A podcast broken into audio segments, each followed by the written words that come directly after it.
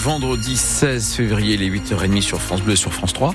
Euh, la route très perturbée sur la 23, un accident autour de Temple. Il y a 13 km de bouchons derrière, plus d'une heure et demie de temps de parcours en plus.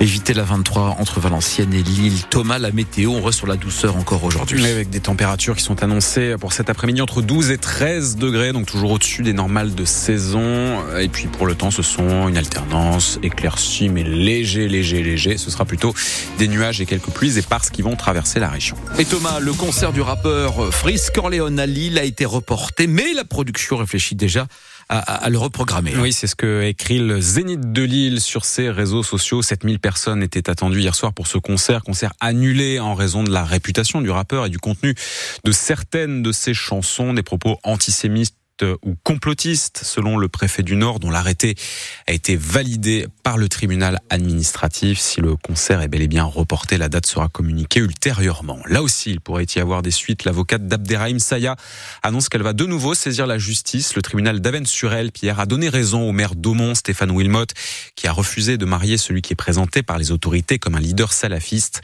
Le report de ce mariage l'été dernier avait conduit à, l'expulsion d'Abderrahim Saya vers l'Algérie quatre communes de l'Arajois touchées par des coupures de courant. Les pompiers sont intervenus hier soir à, à Lignereuil pour un incendie sur un câble haute tension.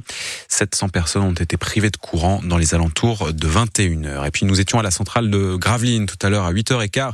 EDF annonce ce matin qu'il finit l'année 2023 dans le vert. Le groupe euh, qui vient de présenter ses résultats a dégagé 10 milliards d'euros de bénéfices l'an dernier. Notre invité avant 8h nous le confirmait, il y a de plus en plus de tatoués en France et par conséquent il y a aussi de plus en plus de tatoueurs à l'île Grand Palais aujourd'hui. Le salon du tatouage ouvre ses portes. On en parle avec vos avis ce matin au standard de, de France Bleu Nord. 470 tatoueurs sont annoncés pour cette convention et eux-mêmes sont de vrais passionnés. Hélène Fromanti, vous avez rencontré à Roubaix BSV, l'un de ceux qui gère la machine infernale, un, un, méga salon qui regroupe une vingtaine de tatoueurs. Il vous a raconté comment il était tombé lui-même dans le tatouage. Tatoueur et tatoué, Billy en a sur les bras, dans le cou et jusque sur le visage. Je sais pas, je compte pas. Non, non, j'en ai fait quand j'étais beaucoup plus jeune. Maintenant, je me calme un peu parce que plus on vieillit ou plus ça fait mal aussi. Donc, euh, je suis très douillé. Ce natif de Tourcoing, âgé de 43 ans aujourd'hui, a découvert le monde du tatouage à Paris il y a une petite vingtaine d'années. J'ai pas eu la chance de baigner dans cet univers quand j'avais 4-5 ans. Je, je l'ai découvert petit à petit de, de par le domaine de la musique, des, des amis, etc. Et là, c'est devenu une passion du jour au lendemain. De retour à Lille, il crée d'abord un studio privé chez lui, surtout pour tatouer des amis,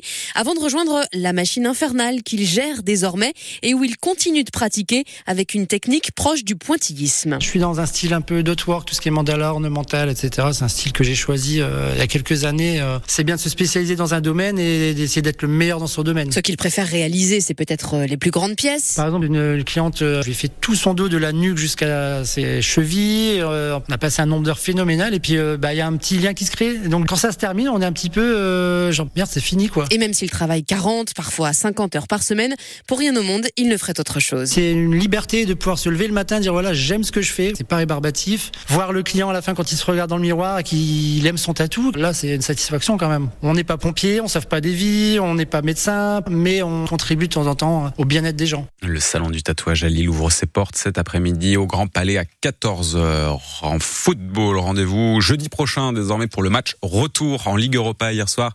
Le Racing Club de Lens a fait match nul 0-0 contre Fribourg en match de barrage aller pour accéder au de finale. Les basketteurs du Portel, eux, se sont qualifiés hier pour les quarts de finale de la Coupe de France.